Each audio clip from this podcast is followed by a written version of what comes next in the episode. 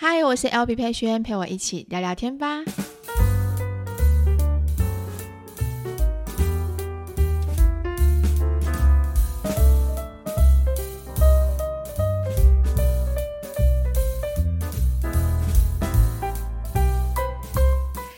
大家欢迎回到今天八月二号星期三的 Podcast。今天的大家过得好吗？应该是说八月份的第一个礼拜，大家过得好吗？好，我们今天早上起床的时候，呃，北部已经开始有风雨了。昨天晚上就会感觉一阵一阵的。今天早上起来的时候，太阳很大，但是风也很大，感觉这一次的台呃台风对北部来说或多或少会有一些间歇性的影响。所以大家如果在呃上班啊，或者说出门的话，要注意安全，真的要注意安全。好，那近期的话呢，跟大家聊一聊我们近期的近况。那有一个比较特别的主题，也想跟大家分享。好，先聊一下近况，就是大家有看到新的影片了吧？我们的新厨房已经安置好了。好，新这新厨房安置好的时候，其实是还蛮开心的，会有一种那种想要使用它，但又舍不得使用它的心情。我不知道你们懂不懂？因为这个这个画面是我们。呃，刚搬进来之前，甚至在租屋之前的时候，我们一直以来就是很有想想象中的厨房是这样子，但我真的没有想到说会这么快的时间搬进来，一年后就有。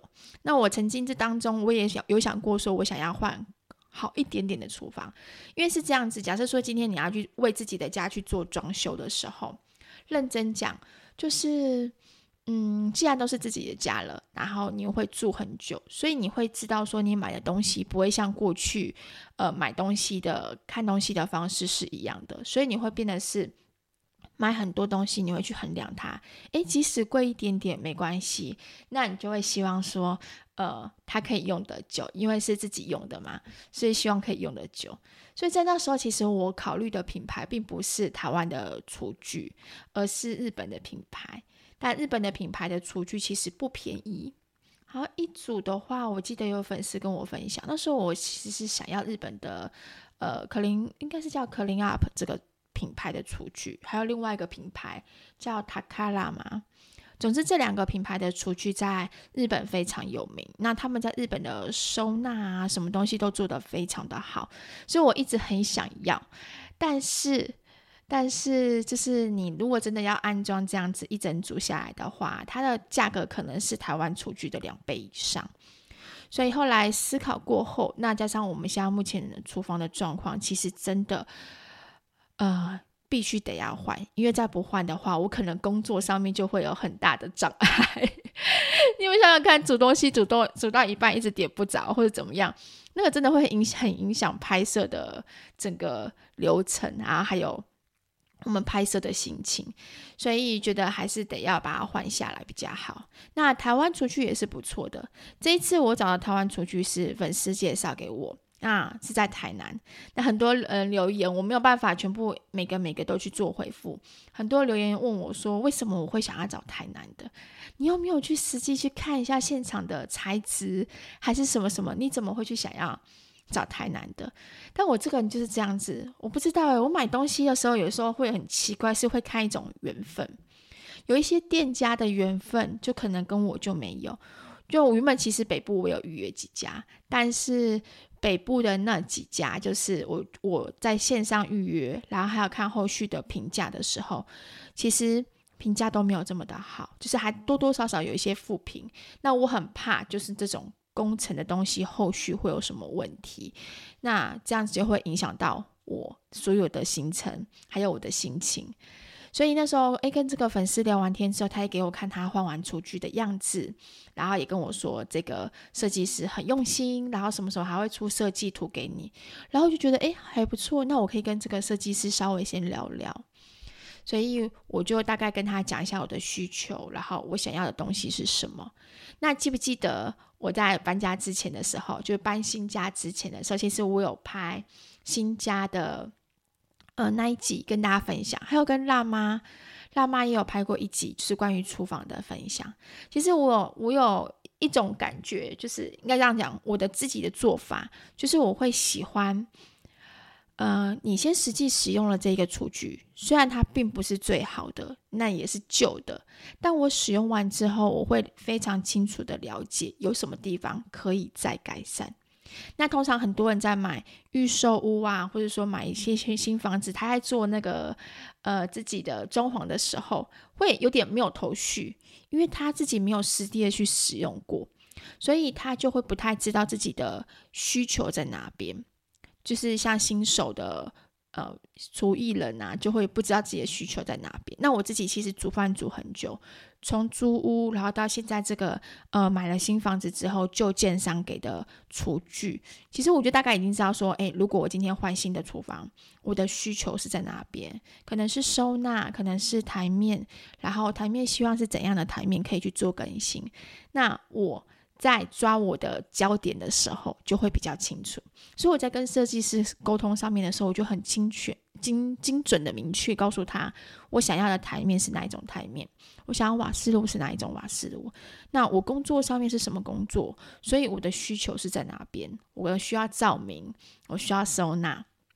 那设计师再依照我的方式，然后去帮我去做设计。那当然就是跟大家很多人的家里面大概很相很相似，但我这个人不会想要追求什么特殊感或者是设计感。我觉得只要舒服好用，自己够用，这样就可以了。所以这一次的。呃，厨房装潢的经验，我觉得还蛮不错。之后会想要好好的再跟他培养更多的默契。那当然，很多人跟我建议说，哎，你台面应该就是墙壁的台面可以再粘玻璃呀。那我当初跟设计师沟通时，他觉得我墙面很干净。他叫我可以先用，因为那个玻璃东西随时要粘都可以粘。那我觉得诶，有道理，就是其实他也先帮我省下这笔钱。那我也先丢给他预算，就是说我的预算只有大概在这边。那这边的东呃这边的东西，你可以帮我怎么怎么找，怎么怎么安排。所以他是按照我的预算去帮我做规划的。好，简单的呃前面这些跟大家分享一下，就是我在跟设计师沟通上，然后还有呃就是。规划上面的时候，我的想法跟我的需求，我怎么去做沟通的，是觉得很快速？我买房子也是这样子。我发现我去年买房子的时候，那时候如果有听到前面的卡 podcast 应该也是这样子，就很快速的看到这个东西的时候，我就决定，然后就买了。然后我不，我我不喜欢太多的比较，但是在比较之前，其实我已经做了很长期的功课了。所以我自己知道说我自己要的东西是什么。那在买一个东西的时候，只要对了我的缘分，我就是一定要得到它。好，那这边的话是就简单跟大家分享。好，今天的话呢，想跟大家了解一下，就是嗯一个主题。这个主题的话呢，是在 Podcast 上面呢有一个粉丝啊特别问我的。那我觉得这个主题很值得大家一起来聊聊。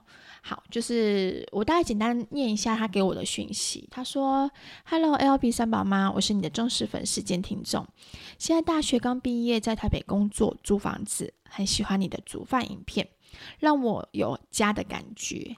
也因为刚毕业的关系，面临到孝亲费这个问题，想听听看三宝妈对于孝亲费的看法。”家里人希望我能够给每个月给一万元，但对于我来说，扣掉房租、储蓄等等会有点辛苦。想听听看三宝妈对于未来三宝们，我的三宝们所谓的孝亲费会保持什么态度？好，首先呢，我先跟大我我我就看到这个这个议题跟这个孝亲费这个东西的时候，其实我觉得，嗯，还蛮有感触的。为什么呢？就是。第一个，我刚出社会的时候，其实我是一个非常没有钱的人。我除了没有钱之外，我也没有，我还有房啊学贷，就是就学贷款。所以其实我是负债出来的。那那时候我就想说，好，我每个月就是还就学贷款，但我是住家里，就是我没有去外面租房子，我是住家里，就每个月要还就学贷款。我也曾经想过，我也想要就是多给。我妈妈一些钱，但是我没有办法。所以关于孝亲费这件事情，其实长辈们跟长辈们的沟通其实是非常非常重要的。应该是说，要让你的长辈们知道，呃，你今天给这个孝亲费的能力到哪边。因为有些家长可能他会觉得说，我今天拿你这个钱，我是要帮你存下。有这种家长就有两派，一个是他觉得我把你养大了，你就一一定要给我给我钱，一定要一定要，就是等于说好像就是养儿防老的概念，你一定要给我钱，然后一定要孝顺我，这样才是孝顺。那第二种父母是你给我钱，因为我担心现在你还年轻，然后你在外面可能呃。花钱花很多，你不知道怎么存钱，所以我帮你把钱存下来。这两种就是不一样的想法，但不管哪一种，我觉得跟父母好好的沟通，你现在目前的经济状况跟你的能力所及到哪边。所以像我以前，我除了学贷，我还要 对我还要卡债，那时候我真的是啊 不懂事，对，那时候就是我爱花钱，所以我还要卡债，我几乎是没有什么钱可以给我妈。然后，直到我结婚的时候，其实结婚的时候，我对于我的父母，我心里都有一定的愧疚感。那种愧疚感就是来自于，我觉得我好像没有孝顺到你们，然后我嫁出去了。其实我应该要就是多陪陪你们，多孝顺你们，这样才对。好，那是我自己的想法。那我对于我三宝们，就是现在三个孩子们的话，其实我认真说，我不需要他们给我什么孝亲费。呃，在我的观念里面呢、我只是一个啊、把他们生出来的一个父母。我的责任是养育到他们长大，然后给予他们正确的观念，然后呢，陪伴他们。但是我跟他都是独立的个体。独立的个体的意思是说，他长大之后，当他出社会之后，他就必须得要为他自己负责。所以他的生活，他的任何的开销，他都自己得要负责。我常常开玩笑跟他们讲说：“哎，你们长大之后，十八岁之后，你们要跟我搬出去住哦。”十八岁可能有点太早，但总之我就是让他们说，我妈妈没有要跟你们住一辈子，你们以后交男朋友、结婚，麻烦请搬出去住。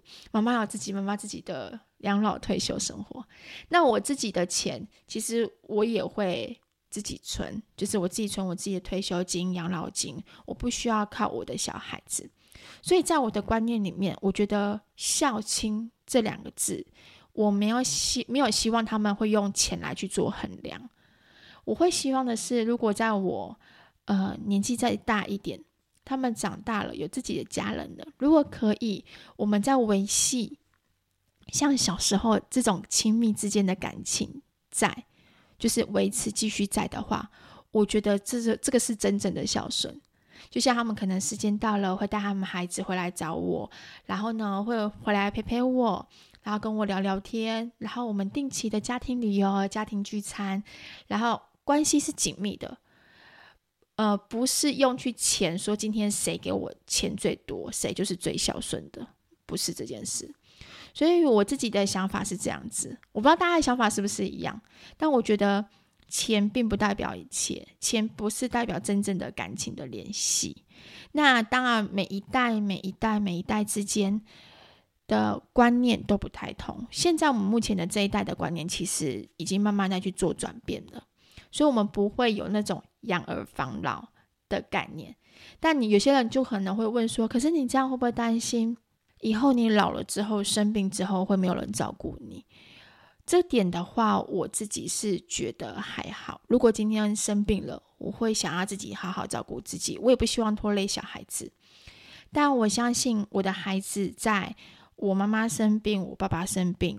还有我公公生病这段期间，他看着他们都是有印象的哦，就是包含我住在医院陪着妈妈。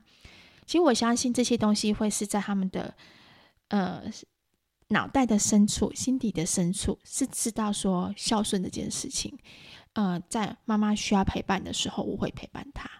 因为我记得我奶奶那时候生病的时候，我爸爸也是在医院这样陪她，所以对我来说，我就会觉得。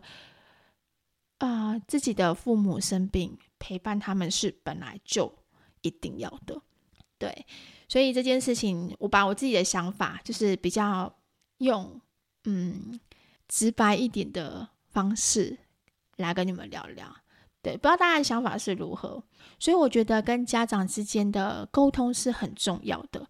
你可以跟自自己的家长、自己的爸爸妈妈好好聊一聊，说我现在目前大概一个月，然后呢，收入是多少，然后我的生活费是多少，然后呢，我有自己在帮自己去做储蓄的动作。那这个储蓄的用意是在哪边？然后我希望自己未来几年后能够有自己可能嗯人生第一桶金啊，或者说我今天未来几年后之后，我也想有自己的一个小房子、小套房。所以我朝着这个目标去处理、去迈进。但这个每个月一万块钱的孝亲费对我来说，真的压力非常非常大。但妈妈，如果今天我有多的奖金、多的什么东西的话，我当然愿意，一定会孝顺你们。然后你们想要多少，我就是你们想要什么，你想要的话，我可以再多多少少补贴一些给你们。但是以现在目前我的状况的话，我觉得真的很有压力。我觉得老实的分享出来，我觉得在亲子上面的沟通会比较好。父母一定都会知道、了解孩子的难处在哪边。那如果今天好，我换一个想法，当然不是每个父母都是大家想象中这样好沟通。但万一万一你的父母是属于哪一种，真的非常在意钱这件事情，他一定要把钱跟孝顺画上等号，甚至觉得你非得给我不可的时候，我觉得，嗯，这样讲好吗？这样讲我不知道好不好，可是以我自己来说，我就不会是那个非常乖的孩子，因为钱还是在我手上，钱还是我控制着，所以我不会，我能够给你多少就给你多少，我不能给的时候，我就不会让自己辛苦，因为我我说实在话的，生活是自己在过，这我从以前到现在，我最大的领悟就是这样子，我们有的时候都会去迁就于别人，迁就于其他的。嗯，角色就像我前阵子常常分享的，我可能迁就于媳妇的角色，迁就于女儿的角色，迁就于很多很多的角色，但我却把自己的情绪压抑到最低最低。可是我这是我的人生啊，我的人生我也想要好好的去过我自己的事情。像我很多周遭以前有一些全职的妈妈们，就是一样跟我在家里做那种全职的妈妈们，其实有的时候在聊天的过程当中。慢慢的你会懂，他们其实是很想要做自己。我也想要为自己有一份收入，我也想要为自己多赚一点钱。我不是你们说的，就是什么都不行，然后就是在家里，呃，可能做一些先生觉得看不起眼的工作。但我觉得不是这样子，每个每个人每个人都有自己追求自己想要的那个目标的权利，所以你也是一样。你自己有你自己的目标，你有自己的自己的想法，但有很多事情并不需要去迁就。那我相信，可能有些人听到这边的时候，会可能说：“啊，LB，你们怎么这样讲？你这样讲的话，就会鼓励那些小孩子就是叛逆啊。”但我先认真说，孝亲费跟叛逆这两个是完全不一样的事情。孝顺真的是有很多种方式，并不一定要以钱来去做衡量。对，钱去做衡量，其实是最伤感情的。不管今天在任何一段关系，都是这样子。好，所以呢，这是我自己的想法跟方式。